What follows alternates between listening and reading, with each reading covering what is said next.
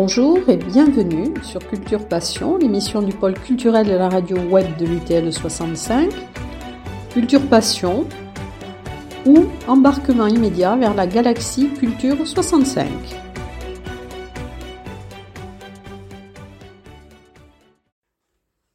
Pour Culture Passion, j'ai rencontré Arnaud Penet, qui est le président de l'ARAL, l'Association pour le rayonnement artistique de Lourdes, qui est également chef du chœur de chambre de Lourdes.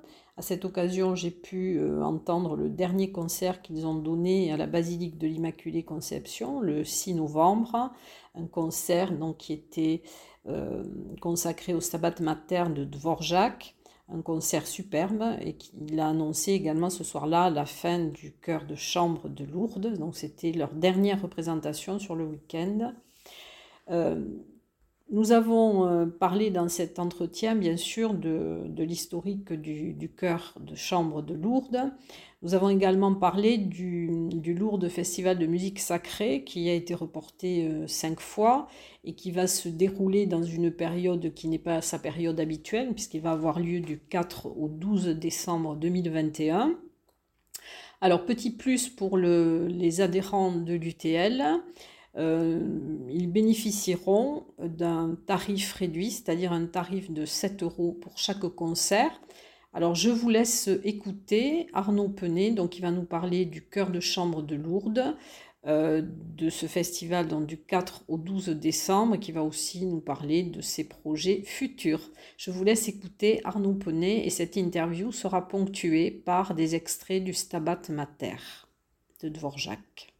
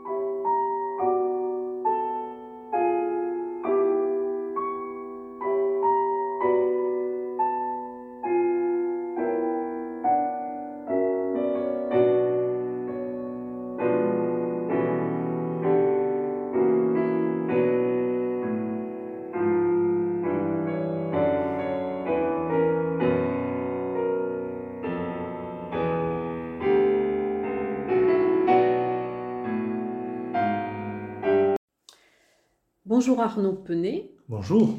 Alors, merci d'avoir accepté cette interview pour Culture Passion. Alors, vous êtes, euh, bien sûr, je vous reçois en tant que, président de l'Association pour le rayonnement artistique de Lourdes, mais aussi, euh, j'ai pu assister euh, au dernier concert que vous avez donné samedi soir à la basilique de l'Immaculée Conception à Lourdes, qui était donc un concert, un stabat mater de Dvorak. Et vous avez annoncé donc ce soir-là que c'était le dernier concert du cœur de Lourdes. Alors c'est fort dommage parce que c'était un concert superbe. Et j'aimerais que vous me parliez un peu de comment est né ce chœur et que vous me disiez, parce que vous parliez de, de spectacles que vous aviez, enfin, euh, des concerts que vous aviez donnés par exemple au Vatican. Est-ce que vous pourriez me parler un petit peu de, l'historique du chœur? Ce chœur, il est né en, 2009 à l'invitation euh, du président Jean-Pierre Bali et de l'hospitalité diocésaine du Havre. Hospitalité diocésaine, c'est une association qui a pour vocation d'amener les malades en pèlerinage à Lourdes. Et pour financer le pèlerinage de ces jeunes malades, il m'a demandé de venir donner un concert au Havre. J'ai embarqué avec moi euh, huit amis et euh, nous, avons, nous avions chanté euh, quelques cantates de christique de Buxtehude entremêlées avec des motets à la Vierge du XXe siècle. Et de ce concert est née l'idée de la fondation d'une association. Il se trouve que très rapidement, la fondation Oftal, qui est une association italienne qui transporte les malades italiens en pèlerinage à Lourdes, nous a demandé de venir pour euh, célébrer leur 80e anniversaire au Vatican, où nous étions invités à chanter la messe en la basilique Saint-Pierre de Rome, un concert dans la salle Paul VI, l'auditorium de la salle Paul VI, et terminé euh, par le chant de l'Ave Maria de Lourdes à la grotte, la réplique de la grotte euh, dans les jardins du Vatican. Et nous avons euh, cherché un nom et on, sentait bien que quand même, dès le début, l'histoire de notre association, elle était intimement liée à Lourdes. D'où est né le cœur de chambre de Lourdes.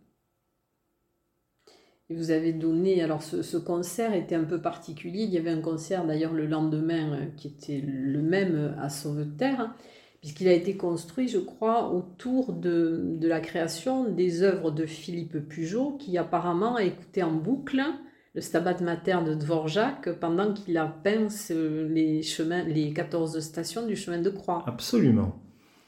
Euh, monsieur le curé de Lourdes, l'abbé Jean-François Duhart, a commandé à Philippe Pugeot le nouveau chemin de croix de l'église paroissiale, 14 euh, toiles, 14 stations, 14 toiles. Euh, j'ai rencontré Philippe lorsqu'il préparait l'exposition qui a, qui a, eu lieu tout l'été dernier au Palais des Congrès de Lourdes.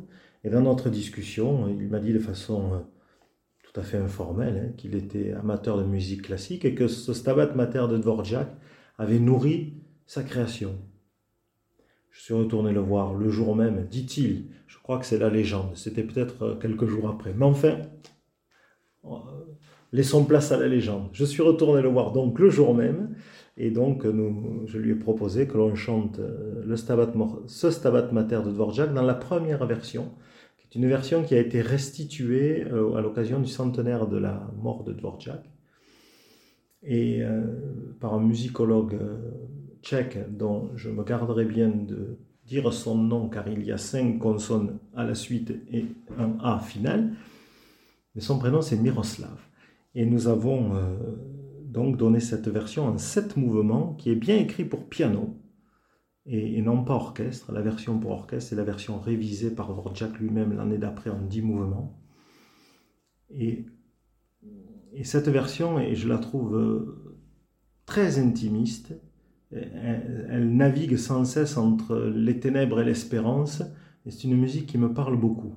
L'originalité de cette partition aussi, c'est que le, final de l'œuvre, la, main finale, les 150 dernières mesures, n'ont pas été reprises dans la version pour orchestre, et donc on peut dire qu'elles sont euh, un petit peu la nouveauté de, ce, de cette partition. Alors moi j'avais écouté, j'ai beaucoup aimé aussi, la version de Laurence Equibé avec le chœur Accentus. C'est exactement cette partition. Voilà. voilà c'est le seul enregistrement qui existe. Mm. Et euh, c'est Laurence qui l'a enregistré en 2004 ou 2005 lorsque la partition a été éditée, avec la regrettée Brigitte Anguerer qui est décédée depuis. Oui. Alors, donc, euh, ce chœur, il n'était pas composé que de gens de Lourdes. Non. Euh, nous étions, nous avons, nous n'avons jamais été une majorité de lourdés. Il y a quelques lourdés dans le cœur, mais le recrutement s'effectue sur les Hautes-Pyrénées, essentiellement. Mais il est vrai que dans ces huit premiers amis, nous étions peu de Hauts-Pyrénéens, même si je ne le suis pas d'origine, mais nous étions peu de Hauts-Pyrénéens et beaucoup de Palois, Bordelais, Toulousains alors, comment devient-on chef de chœur? Parce que c'est quelque chose qui est assez, euh, je ne vais pas dire périlleux, mais il faut quand même avoir une oreille euh, Eh bien, on fait, quelques, on fait quelques, quelques études de musique. Alors, moi, je n'ai pas l'oreille absolue. Euh, l'oreille absolue, c'est vraiment encadré. Hein. Je n'ai pas l'oreille absolue, j'ai une oreille qui entend. Comme beaucoup de gens sans le savoir. Hein. C'est un peu la, la, prose de M. Jourdain, cette histoire. Donc, j'ai fait des études de musique, un, cursus classique au conservatoire de, musique de Montpellier, puis à l'université Paul Valéry à Montpellier. Et là, lorsque j'avais 18 ans, ma première année à l'université, j'ai rencontré une chef de chœur qui s'appelle Sylvie Goljevit, qui nous a initiés à la direction de chœur. Et j'ai poursuivi ce, cursus avec euh, d'abord Jean Goljevitz, son mari, qui, un, qui était, n'exerce plus, mais qui était un très grand chef de chœur. Et puis, euh, avec un certain nombre de, de, professeurs de direction de chœur. D'après ce que j'ai pu entendre, vous aviez quand même un programme assez ambitieux, assez euh, très puriste. Alors, l'intuition de, la création de ce chœur, c'était bien de, se saisir du, répertoire romantique, même si on a eu beaucoup d'incursions dans la musique ancienne, mais la musique romantique, d'abord par goût personnel, je crois, euh, et, de, de, sortir de ce schéma des grandes formations pour rendre euh, à cette musique l'intime qu'elle porte et qu'elle mérite. Donc c'est ainsi que nous avons euh, chanté donc, ben, ce Stabat Mater de Vorgia 20, qui était pour nous un gros effectif. Un gros effectif. nous étions 24 exactement.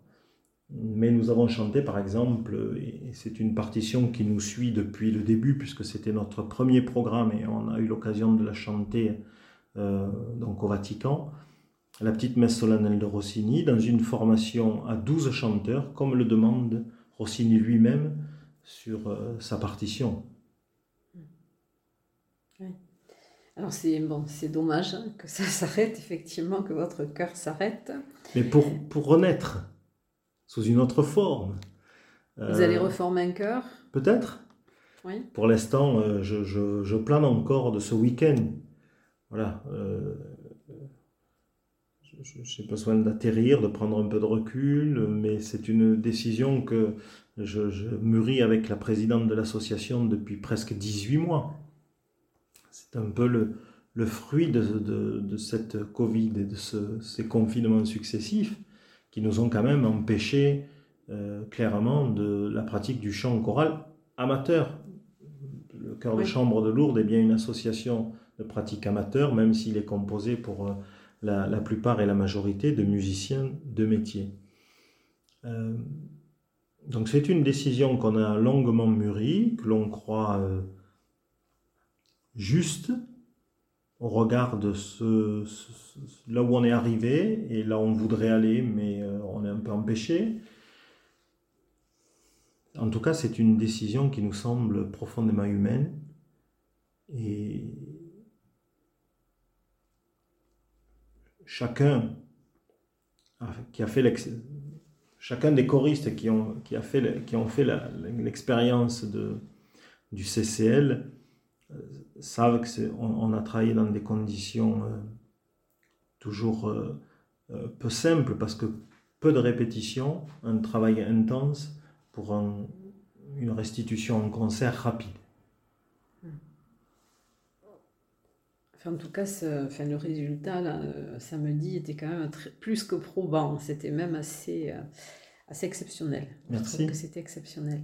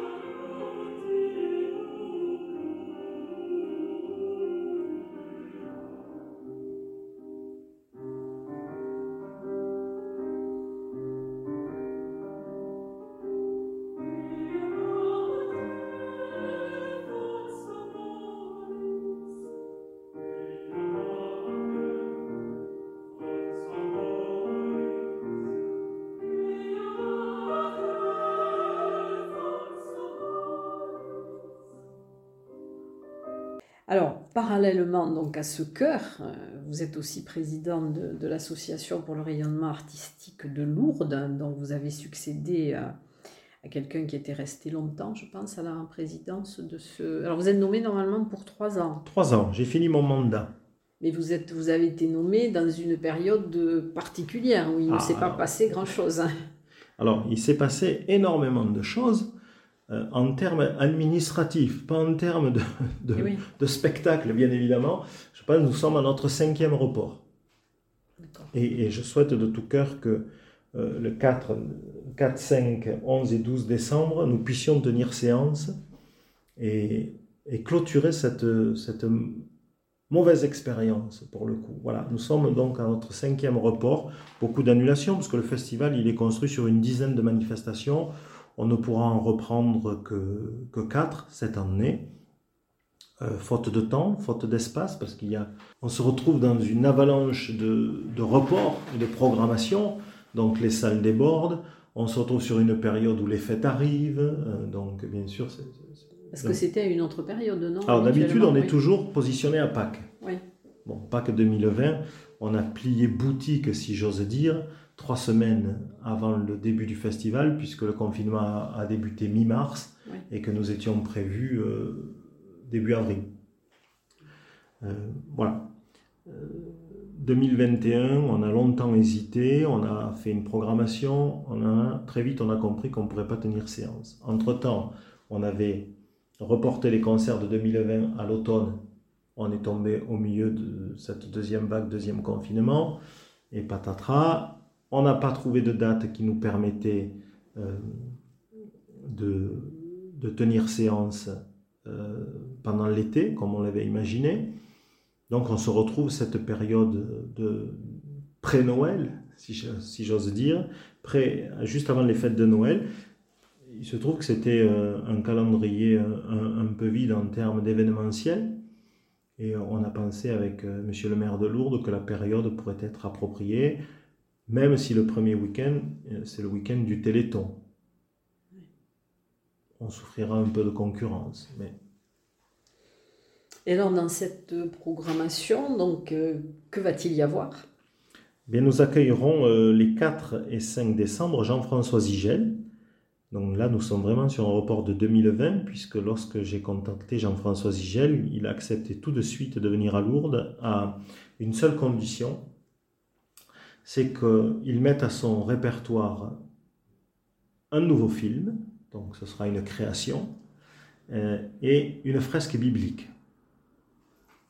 Et il avait choisi, euh, il avait choisi, choix que j'avais bien volontiers accepté, un film de Cécile B2000, un film de 1927, un des derniers films noir et blanc, euh, qui s'appelle Le Roi des Rois, et qui colle parfaitement à la Semaine Sainte, puisque c'est euh, le récit de cette entrée de Jésus dans Jérusalem jusqu'à la Passion.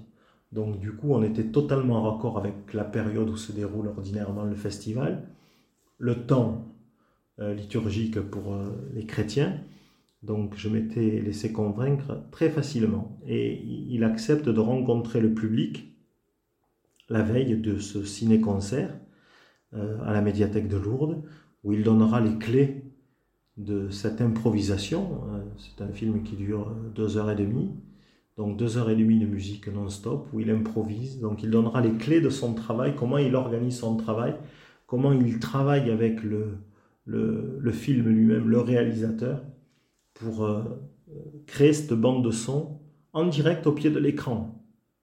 On n'est pas du tout sur de la musique enregistrée, c'est vraiment du spectacle vivant au pied de l'écran pendant que le film se déroule, qu'il improvise au piano. Et il y aura un public, donc. Alors le public sera là, on le souhaite, nombreux. Je, je, sais que la tendance est un peu à la crainte dans le retour des, des salles de spectacle. Euh, certains sont un peu réticents encore à se mettre euh, groupés.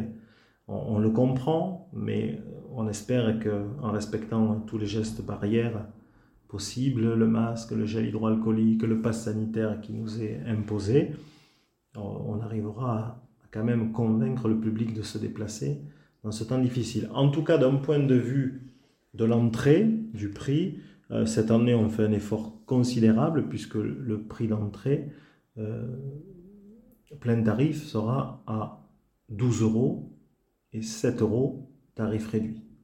D'accord. Ce qui correspond grosso modo à une place de cinéma. Oui, et il y aura un pass par exemple pour les gens qui veulent assister au- Alors, il y aura un pass pour les, les trois concerts euh, du- de, de cette programmation qui coûte 28 euros et un pass pour deux concerts au choix euh, qui coûtera 19 euros. Et alors donc après, quelle sera la, suite de la programmation? Alors, pour la première fois, le festival va venir dans le tout nouveau auditorium Gabriel Fauré du Conservatoire Henri Duparc de Tarbes. Il vient d'être restauré. Euh, le régisseur m'a dit qu'ils en étaient au nettoyage, que tout serait prêt, de ne pas s'inquiéter. Les entreprises n'ont pas de retard. Et nous accueillerons un ensemble que j'affectionne particulièrement, qui s'appelle le Caravansarai, qui est un ensemble de musique ancienne. Euh, et euh, Bertrand Cuillier, le directeur artistique, viendra avec trois de ses amis euh, clavecinistes pour donner les concertos de Bach pour trois et quatre clavecins.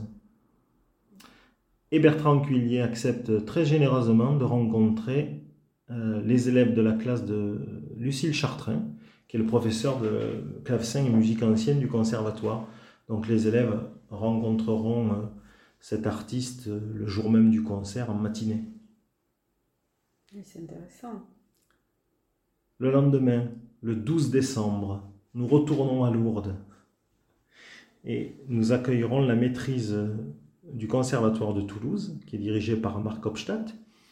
C'est une maîtrise d'adolescents qui travaille dans le cadre des horaires aménagés de musique. Ils sont une grosse cinquantaine d'ados à venir chanter un programme totalement dédié à Noël, programme qu'ils reprendront à Toulouse la semaine suivante dans le cadre de leur concert de Noël. Nous serons au sanctuaire. Alors pour l'instant, c'est programmé à la basilique de l'Immaculée Conception, mais je crains que la situation sanitaire nous oblige à changer de lieu toujours dans le sanctuaire. Euh, probablement l'église Sainte-Bernadette a confirmé, euh, puisque la condition de chant des adolescents, selon la Confédération musicale de France, nous impose un espace euh, qui ne, qui, qui ne permet pas, dont la basilique de l'Immaculée Conception ne permettra pas d'accueillir les 50 adolescents. Et c'est toujours encore problématique. hein. On est toujours sur le fil du rasoir. Et alors dans le cadre de, de la donc, est-ce qu'il y a, à part le, le festival de, de musique sacrée de Lourdes, est-ce qu'il y a d'autres d'autres actions qui sont... euh, Très rarement. Euh, mon prédécesseur avait commencé à initier euh, cette démarche, puisqu'il Lara l'avait supporté juste avant que je n'arrive euh, un enregistrement des sacs-boutiers de Toulouse qui enregistrait en l'abbatiale de Saint-Savin. Et euh, bon, alors d'une part, il est vrai que la situation ne nous a pas permis d'imaginer quoi que ce soit, mais on avait plutôt mis l'accent sur la création d'un festival off, cinq concerts complètement gratuits et délocalisés euh, sur le territoire de l'Aglo, ce qui nous a permis d'aller à la chapelle de Pietat, à l'église de Salzadour, euh, où c'est qu'on est allé d'autres encore, euh, l'aéroport de Lourdes, Tarbes-Lourdes, oui, le Pyrénées requiem de Mozart. où nous avions donné avec les élèves du, du conservatoire de Tarbes le requiem de Mozart, donc le chœur de chambre de Lourdes élargi aux élèves du conservatoire, l'orchestre du conservatoire dans une version euh, totalement inédite euh, et revisitée, recomposée par un jeune compositeur français qui s'appelle Pierre-Henri Dutronc. J'ai assisté au concert. Et donc, alors maintenant, quels sont les, les projets de la halle Donc, Alors- vous m'avez dit que vous, étiez, vous aviez terminé votre mandat. Moi, j'ai terminé mon mandat. Euh, au mois de janvier, il y aura donc l'élection du nouveau conseil d'administration. Euh, et, nous verrons ce que l'Assemblée euh, générale euh, décide. Le président, vous savez, il sert essentiellement à régler les factures. Ouais. Et, et donc, je ne peux pas présumer de ce que décidera l'Assemblée générale de l'association. Je crois que vous étiez très, euh, vous étiez très, comment dire, très attaché à un travail d'équipe. Euh, Vous disiez qu'il fallait que ce soit l'intelligence. Ah, c'est l'intelligence collective qui, Collective. qui, qui permet d'avancer. Ça, c'est évident. C'est évident. Euh, c'est pas une tâche facile parce que, parce que nous sommes un peu confrontés à, à la difficulté de notre histoire. Si j'ose dire avec euh, beaucoup d'humour, 53 années de mauvaises habitudes. Et, c'est pas simple de, de, proposer, d'aménager, euh, de vouloir euh, aller vite. Je n'ai pas un tempérament de, d'atermoiement. Voilà, on décide, on fait. On fait le bilan et on voit si on poursuit. Mais voilà, bon, je ne vous cache pas que la situation de ces deux dernières années, euh, d'abord, euh, rend la situation économique difficile. Est-ce que vous êtes financé comment? L'ARAL est financé comment? Alors, l'ARAL a trois financeurs euh, principaux, que sont, je ne les donne pas dans l'ordre d'importance, hein, euh, on va le dire, du plus petit au plus grand échelon, que sont la ville de Lourdes, le département des Hautes-Pyrénées, la région Occitanie. Les sponsors, ben voilà, après le sponsoring, euh, les dons des, personnes et la billetterie. La billetterie. Euh, la, première source de, revenus du festival, c'est la billetterie. Voilà. Je, je, crains malheureusement que la situation s'inverse cette année. Oui. Et alors j'ai vu aussi dans, dans, vos déclarations euh, euh, que vous disiez, et je trouve que c'est important parce que je pense que le, le problème se présente dans d'autres associations, que les bénévoles fassent partie des associations, que c'était important. Oui, euh, pendant très très longtemps à la RAL, les bonnes volontés venaient trois jours avant le festival pour la réunion de départ on les remerciait très généreusement à la fin du festival et tout s'arrêtait. Lorsque je suis arrivé, j'en avais fait la promesse à Madame le maire de Lourdes, qui, aujourd'hui n'est plus en activité, mais de, de faire en sorte que ces bénévoles soient adhérents de l'association et soient le, poumon du, festival. Donc nous sommes passés de, de 5 adhérents à 38 aujourd'hui. Mais il est vrai que, je le disais tout à l'heure, les, mauvaises habitudes, entre guillemets, de 53 ans font que la vie associative n'est pas encore euh, développée à, hauteur de ce que j'espérais. Une fois de plus, je ne cherche pas d'excuses. Et là, c'est la responsabilité directe du président si, euh, si, si, si ça ne s'est pas fait. Mais les 18 derniers mois nous ont quand même empêché de beaucoup de choses. Ah, mais pour toute la culture, ça a été une période très très difficile. Hein. Mais pas que la culture, la vie associative en général, parce que euh, dans la pratique sportive, c'était la, même chose. Et aujourd'hui, on voit beaucoup de clubs de sport qui s'inquiètent euh, du manque de retour de leurs euh, licenciés. Alors, vous m'aviez parlé d'un projet, mais je ne sais pas si c'est dans, dans, un cadre dont vous pouvez parler, le, concert qui va avoir lieu avec Guillaume Lopez, en alors Guillaume Lopez est un artiste euh, en résidence euh, au Parvis et une résidence de territoire qui vient de se dérouler à Lourdes. Et dans le cadre de sa programmation au Parvis, actuellement, hier soir ils étaient à Saint-Lary, ce soir je ne vous dirai pas, je ne sais pas. Oui, c'est toute la semaine. voilà, toute la semaine ils ont 5-6 concerts. En tout cas, lundi, vendredi soir, pardon, 20h30 à l'espace Robert Hossein. Euh, le parvis programme. J'insiste, c'est bien le parvis, le programmateur, ce n'est pas la ville de Lourdes. Le parvis programme euh, Guillaume Lopez et son quatuor, euh, donc un percussionniste marocain, un trompettiste de jazz et Thierry Rock, son, fidèle accordéoniste. et ils ont invité pour ce concert l'orchestre de chambre de Toulouse. Donc ils vont se donner ce programme andalous, qui est un, programme qui, qui, nous ouvre l'esprit sur euh, la culture espagnole, la culture marocaine, euh, où on en est de notre culture occitane. Voilà, c'est un mix de ces trois, de ces trois cultures. Et c'est un concert absolument exceptionnel, où vont se succéder euh, créations musicales, musique traditionnelle, musique espagnole, musique arabo-andalouse, voilà, c'est un spectacle que je recommande. Et je sais que le 13 au soir, ils seront le même programme au CAC dans une version quatuor. Voilà. Que je ne pourrai pas voir puisque nous, nous allons voir Paul Personne à la chaise. Alors je suis désolé pour Paul Personne, mais j'irai voir Guillaume Lopez au CAC. Et alors j'ai vu justement que l'affiche du, du, festival, que je trouve très épurée et très belle, a été conçue par un artiste qui est aussi en résidence euh, Tout à, fait. Euh, le territoire de Lourdes a eu la chance d'accueillir cette année deux artistes en, résidence, une résidence musicale et une, une résidence picturale. Et euh, Jimmy Richer, qui a été donc choisi par un collectif euh, d'habitants des quartiers de Lourdes, euh, les élus,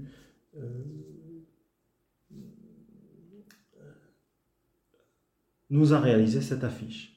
Elle est très belle, enfin, les couleurs, le... puis c'est très symbolique, enfin, c'est très, elle est, très épurée. L'idée, c'était de dire en quoi ce festival de musique sacrée qui, depuis 52 éditions, se sont toujours déroulés à Pâques, comment on allait le transcrire à Noël.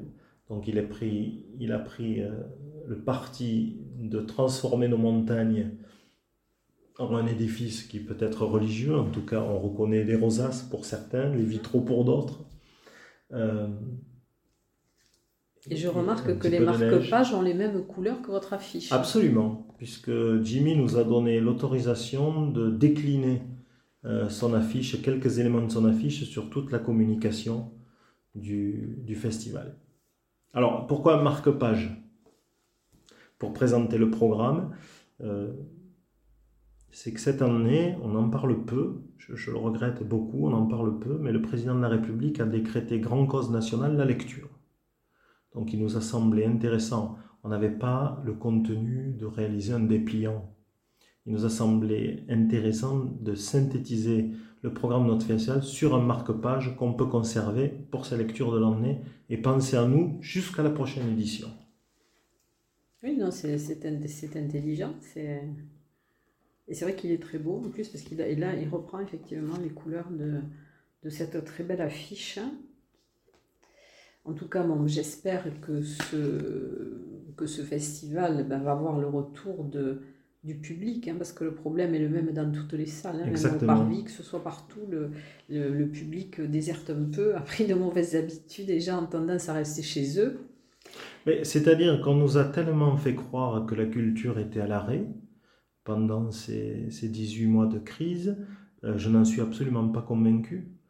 Euh, la, culture a, bien vécu. Le spectacle vivant était à l'arrêt, effectivement. Mais la culture a vécu et on s'est tous euh, informés dans les journaux. On s'est tous remis à lire. On a eu un peu de temps. On a regardé du spectacle à la télé. On a investi en notre champ de la culture. On a investi un autre mode de consommation de la culture. il ne nous reste plus qu'à souhaiter qu'on revienne à nos bonnes vieilles habitudes. Mais il faut il faut l'espérer en tout cas. Et alors après donc quels sont les projets, vos projets?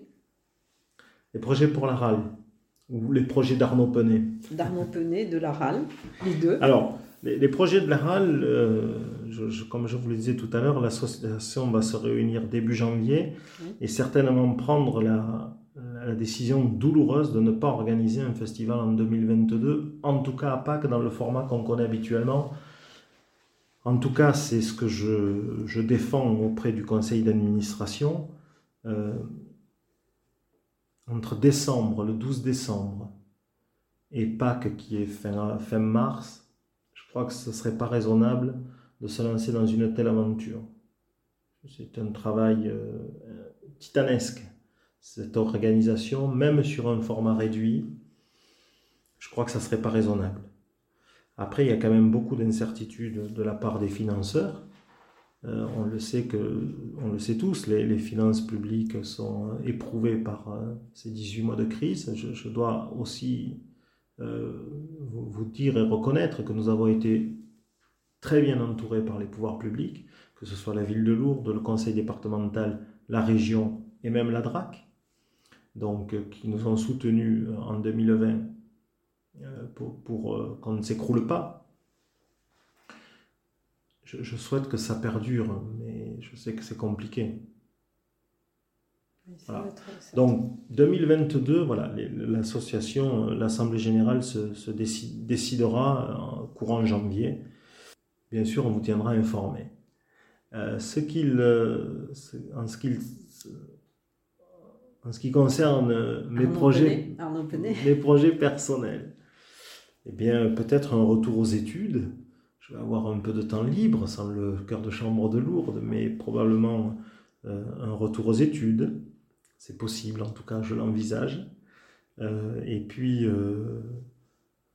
remettre l'ouvrage sur la table, probablement. Je suis pressé de toutes parts, à la fois les choristes et le public. C'était très très émouvant euh, dimanche lorsque j'ai annoncé euh, la, fin du chœur de chambre, notre dernier concert, et pour le coup un vrai dernier concert. Euh, le nombre de personnes, les yeux brillants de larmes, dans l'incompréhension, en me demandant pourquoi, et, m'encourageant. Voilà. Donc, des projets, euh, j'en ai plein la tête. Un de, un de vos confrères journalistes titrait, euh, lorsque j'ai été élu, un, président qui fourmille d'idées. Oui, j'ai vu l'article. Eh bien, les idées sont là. Le président fourmille toujours, en tout cas le chef de cœur. Et, et peut-être réinvestir un autre champ musical un autre répertoire. Mais il faut le penser. Moins classique, moins classique. Euh, Ou plus puriste. Alors, puriste, je... Plus élitiste. C'est déjà élitiste, mais... Si l'élitisme est un mode de vie, je dis oui. Si c'est un, si c'est une perception qui met de côté un, certain nombre de personnes, certains publics, je crie au scandale. Oui, nous avons besoin d'élitisme. Oui, nous avons besoin que nos enfants apprennent à lire. Oui, nous avons besoin que nos enfants investissent la culture classique. Oui, nous avons besoin que nos enfants et notre public écoutent de la musique. Oui, nous avons besoin de culture parce que c'est la culture qui nous permettra d'avancer dans ce monde qui, pour le moins quand même, peut nous surprendre et, nous paraître bien compréhensible. Ça permet d'éclairer les esprits. Voilà. En tout cas, de ce point de vue-là, l'élitisme, oui, à 10 000 Mettre de côté le public, certains publics, non. En ce sens, peut-être qu'on peut penser notre projet musical dans une forme de médiation culturelle, aller à la rencontre de nouveaux publics, de nouveaux répertoires. Le domaine est vaste. Écoutez, il nous restera quelques mois pour savoir ce que vous allez, ce qui va sortir de ce fourmillement. Oui, quelques mois, ça me paraît indispensable. Voilà. Très sincèrement. Voilà, il faut vraiment se poser. On a tous envie. Euh, vous étiez au concert samedi soir, les 24 choristes ont envie de continuer. Ceux qui n'ont pas chanté avec nous ont envie de continuer. Sur les 24 de hier soir, il y en a un qui est venu me voir en me disant, tu sais, si l'aventure continue, moi j'ai bientôt 75 ans, je ne me sens pas le courage de me relancer dans, dans une nouvelle aventure. Un sur 24. Oui. Non, je ne suis pas inquiet ça sur le... Voilà, mais essayons de penser les choses un peu. Aller à la rencontre des nouveaux publics, ça c'est certainement... Euh, euh, oui, c'est important. Quelque chose qui, qui, qui, qui, pour, qui pourrait m'intéresser.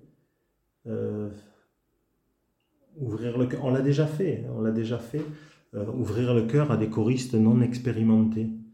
De venir chanter, pas tout un programme, mais à la façon un peu, vous savez, des cantates de Bach on termine par ce choral qui était chanté par l'assemblée des fidèles.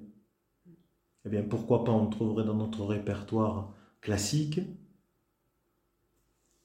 quelques mesures qui pourraient être chantées avec toutes les imperfections, avec tout ce qu'on peut imaginer euh, pour les puristes de, désagréable. Euh, voilà, ça c'est peut-être une piste à explorer. Et c'est peut-être là qu'on retrouvera Arnaud en tout cas, merci pour cette interview. Donc, ben, j'espère que le, festival sera bien relayé surtout qu'il verra beaucoup de, de, spectateurs.